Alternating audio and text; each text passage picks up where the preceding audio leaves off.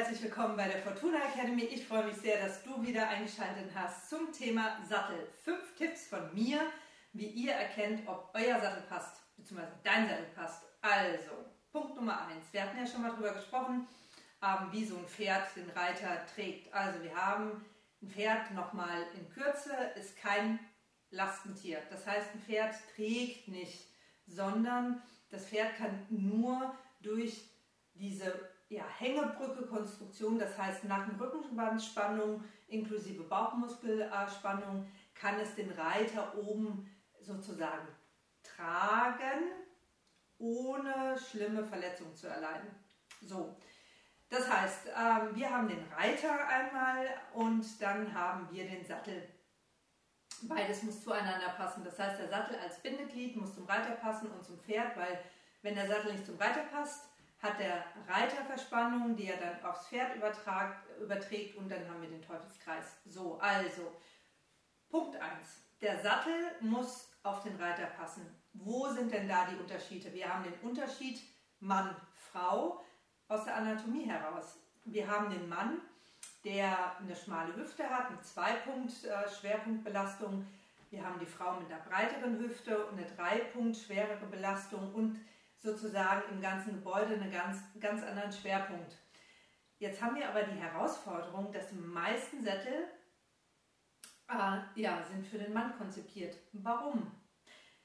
Also aus der Historie heraus sind ja sozusagen aus Kriegszeiten, Military und so weiter, sind ja die Sättel, konzipiert worden und adaptiert worden dann, ähm, als die Industrie gesehen hat, oh, wir brauchen oder es gibt da Bedarf und wir verkaufen jetzt mal. Also wurde das adaptiert und im Endeffekt wurde es eigentlich nur für den Mann adaptiert, anatomisch gesehen. Also es hat jetzt nichts mit Geschlechtertrennung oder sonstiges zu tun, sondern tatsächlich ist es nur Goodwill, Anatomie. Nicht falsch verstehen. Also wir haben jetzt den Sattel, der für den Mann eigentlich konzipiert ist, meistens in dem Verkauf drin. Was heißt das denn? So, es heißt, dass die Frau, beobachtet das mal, oftmals in einem latenten Stuhlsitz oder verstärkten Stuhlsitz ist, weil es für sie nicht passt und meistens dann auch nicht fürs Pferd, weil der Schwerpunkt da auch nicht stimmt und so weiter und so fort.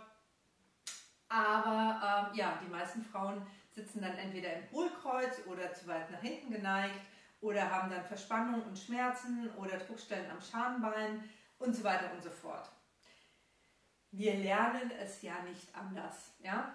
Ich habe auch auf dem Männersattel reiten gelernt und naja, also ja, Gott sei Dank habe ich keinen Bandscheibenvorfall oder sonstiges erlitten. Also nichts Dramatisches, aber optimal war es halt nie. Ja, ich hatte nämlich auch immer zu kämpfen mit, warum sitze ich auf dem Pferd ohne Sattel, was man ja eigentlich auch nicht machen sollte, wegen der zu schweren, also äh, zu punktuellen Belastung. Warum sitze ich mit dem Pferd jetzt einfach mal im Stand äh, anders drauf? als mit Sattel. Also mit Sattel hatte ich das immer so ein bisschen nach hinten gelehnt gefühlt, ja, also sprich, äh, ich bin so Beine nach vorne und äh, Rücken nach hinten gekippt, also aus der Balance heraus und äh, also im Feintuning, ja, also es, wir sprechen jetzt nicht von absoluten Kippen, sondern äh, so ein bisschen, ne? Äh, aber ohne Sattel war das immer ein ganz anderes Gefühl. Man war in der Lotrechten, so wie man es eigentlich aus den Bilderbüchern, ne? FN und so weiter kennt. So, und dann habe ich einen Menschen kennengelernt, der sich seit Jahrzehnten damit schon beschäftigt.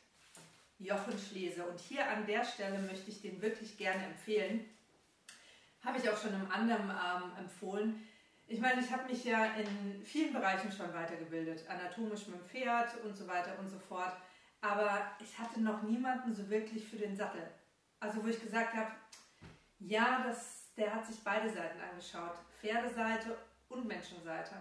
Und dann bin ich durch Zufall, naja, Zufälle, ne, so Schicksal wie auch immer, auf Jochen Schlese getroffen. Und der hat dann auch noch ein tolles Buch geschrieben, äh, worauf ich jetzt wirklich gerne drauf eingehe, weil er, und das ist für jeden, für den Tierarzt, für äh, den Reiter, für den B-Reiter, für den also es müsste eigentlich in die Grundfassung von der FN, von sämtlichen Ausbildungsberufen oder von der Weiterbildung für die persönliche Weiterbildung vom Pferd, weil wir das hier am meisten benutzen.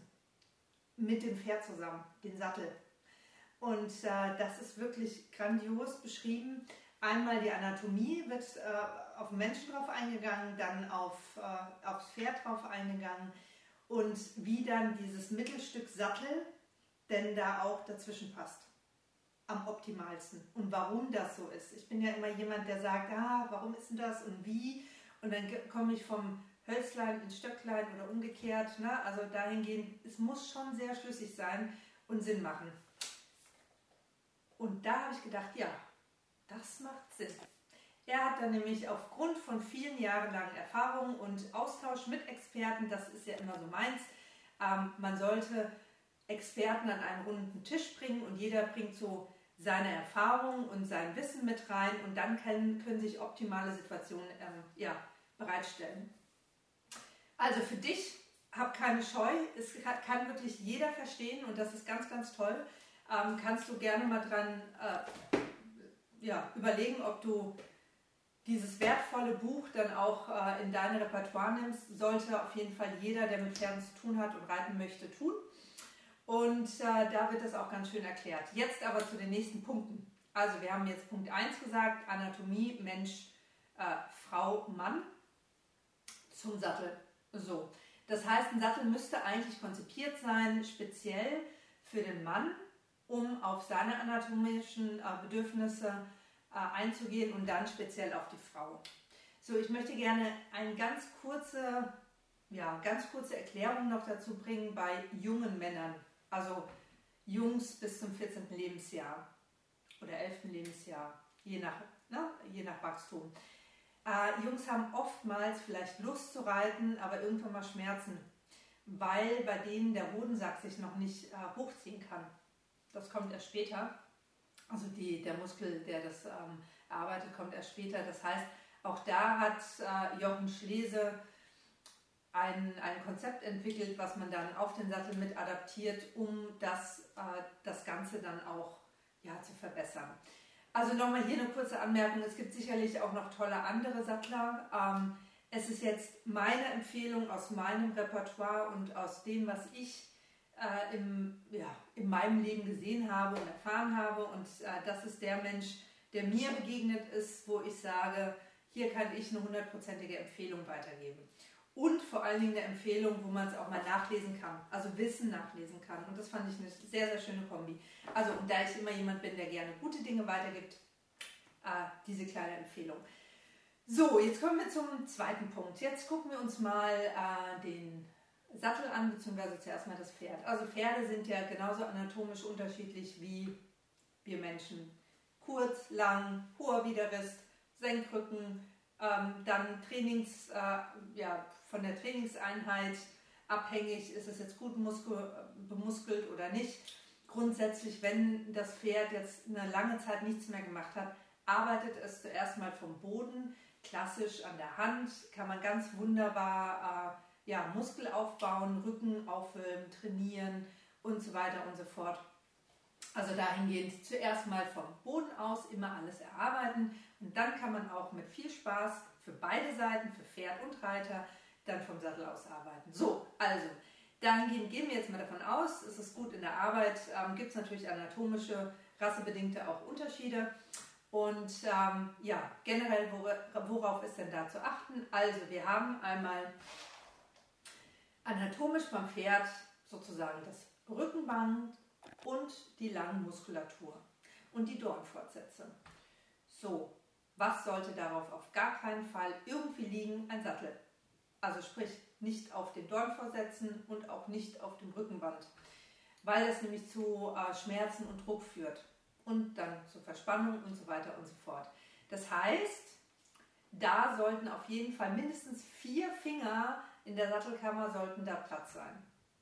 Optimalerweise. Ihr könnt das auch ganz gut erspüren. Geht mal am Rücken entlang, dann merkt ihr auch so die Wirbel oben, ne? also die Dornfortsätze.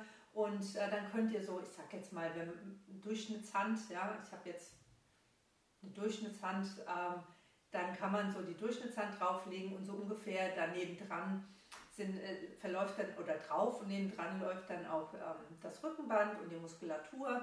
Und da, ja, daneben sollte dann, neben den Dortfortsätzen und dem Rückenband, sollte dann die Auflagefläche sein. So, also spricht man immer so von zwischen vier und fünf Fingern. Sollte Platz sein. So, dann haben wir im vorderen Bereich haben wir äh, ja, das Kopfeisen.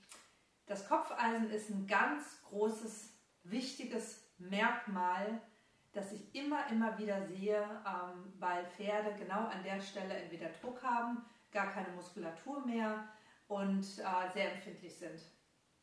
Der elfte Hirnnerv läuft da entlang.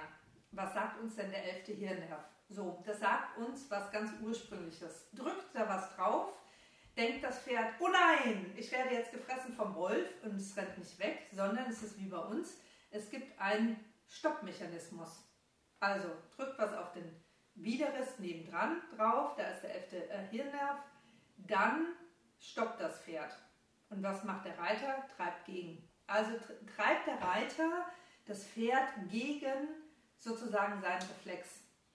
Jetzt setz dich doch mal hin und lass mal jemand gegen dein Schienbein hauen. Also ne, dieser Reflexpunkt am Knie kennt jeder. Äh, ja, und jetzt unterdrückt das mal. Geht nicht. Geht nicht. Aber wir verlangen es vom Pferd. So, also neben den Schmerzen, die erzeugt werden, arbeitet das Pferd sozusagen gegen seinen Reflexpunkt auch noch an mit größter Anstrengung, um wirklich, äh, ja, um wirklich da dem Reiter zu gefallen. Und das möchte der Reiter eigentlich gar nicht, ja, äh, und das Pferd schon mal gar, sowieso nicht. Also das Kopfeisen sollte immer drei bis vier Finger äh, nebendran Platz haben, oder also drei, drei Finger so ungefähr, und ähm, Widerristhöhe auch vier Finger. Warum? Wenn der Reiter sich dann noch draufsetzt und das Ganze sich absenkt, dann gibt es einfach Druckstellen. Früher hat man das ganz, ganz oft gesehen. Meine, früher waren die äh, Sättel auch, wenn man so die ganz alten Sättel schaut, komischerweise ganz schmale Sattelkammern drin. Und auch ähm, die meisten Pferde hatten am Widerriss so weiße Punkte. Die hatten alle Druckstellen. Unwissenheit. Also ich bin mir oder ich gehe immer davon aus, keiner möchte seinem Pferd was schaden oder Schaden zufügen. Es ist einfach Unwissenheit gewesen. Aber Gott sei Dank wissen wir es heute besser. Äh, sollte nicht sein. Ein Kopfeisen ist auch nie gleichschenklig. Also sprich, ähm, auf der einen Seite wird es immer weiter sein als auf der anderen Seite. Es ist wie bei uns Menschen. Jedes Pferd hat eine verstärkte Muskulatur auf einer Seite und ähm, eine etwas anatomisch ja, äh, versenkte Muskulatur oder ist auch schief. Alle sind schief, Pferd ist schief, Reiter ist schief. Und wenn der Reiter oben schief ist, geht die Schiefe ab aufs Pferd runter und die Muskulatur damit auch und so weiter. Und da haben wir wieder diesen Kreisschluss. Ja, der Teufelskreis, der äh, hört ja dann meistens nicht auf mit anderen Krankheiten, aber darauf gehe ich jetzt nicht drauf ein, sondern auch da müssen wir darauf achten, immer genug Platz zu haben. So, und wie kann man das denn dann auch äh, ja, so ein bisschen mit dem Kopfeisen prüfen. Da kann man zum Beispiel zwei Gärten nehmen. Hier seht ihr das dann auch nochmal im Bild und dann dran halten. Und wenn die Gärten oben zusammenlaufen oder sich schneiden, dann wisst ihr schon mal, das kann nicht funktionieren. Also sie sollten immer parallel zueinander sein, ähm, so dass ihr dann auch wisst, okay, die Schulter kann durchrutschen. Warum ist das denn so wichtig? So, die Schulter hat ja noch so einen Knorpel oben. Viele, viele Pferde haben eine chronische Entzündung an, an diesem Knorpel, also Knochenhaut. Furchtbar schmerzhaft. Haut euch doch mal regelmäßig mit dem Stock gegen das Schienbein, bei jedem Schritt. Ja, wie werdet ihr denn dann laufen? Bestimmt nicht so raumgreifend, ne? sondern eher ver verzögert, verspannt ähm, oder im schlimmsten Fall werdet ihr lahmen, ne? solche Dinge.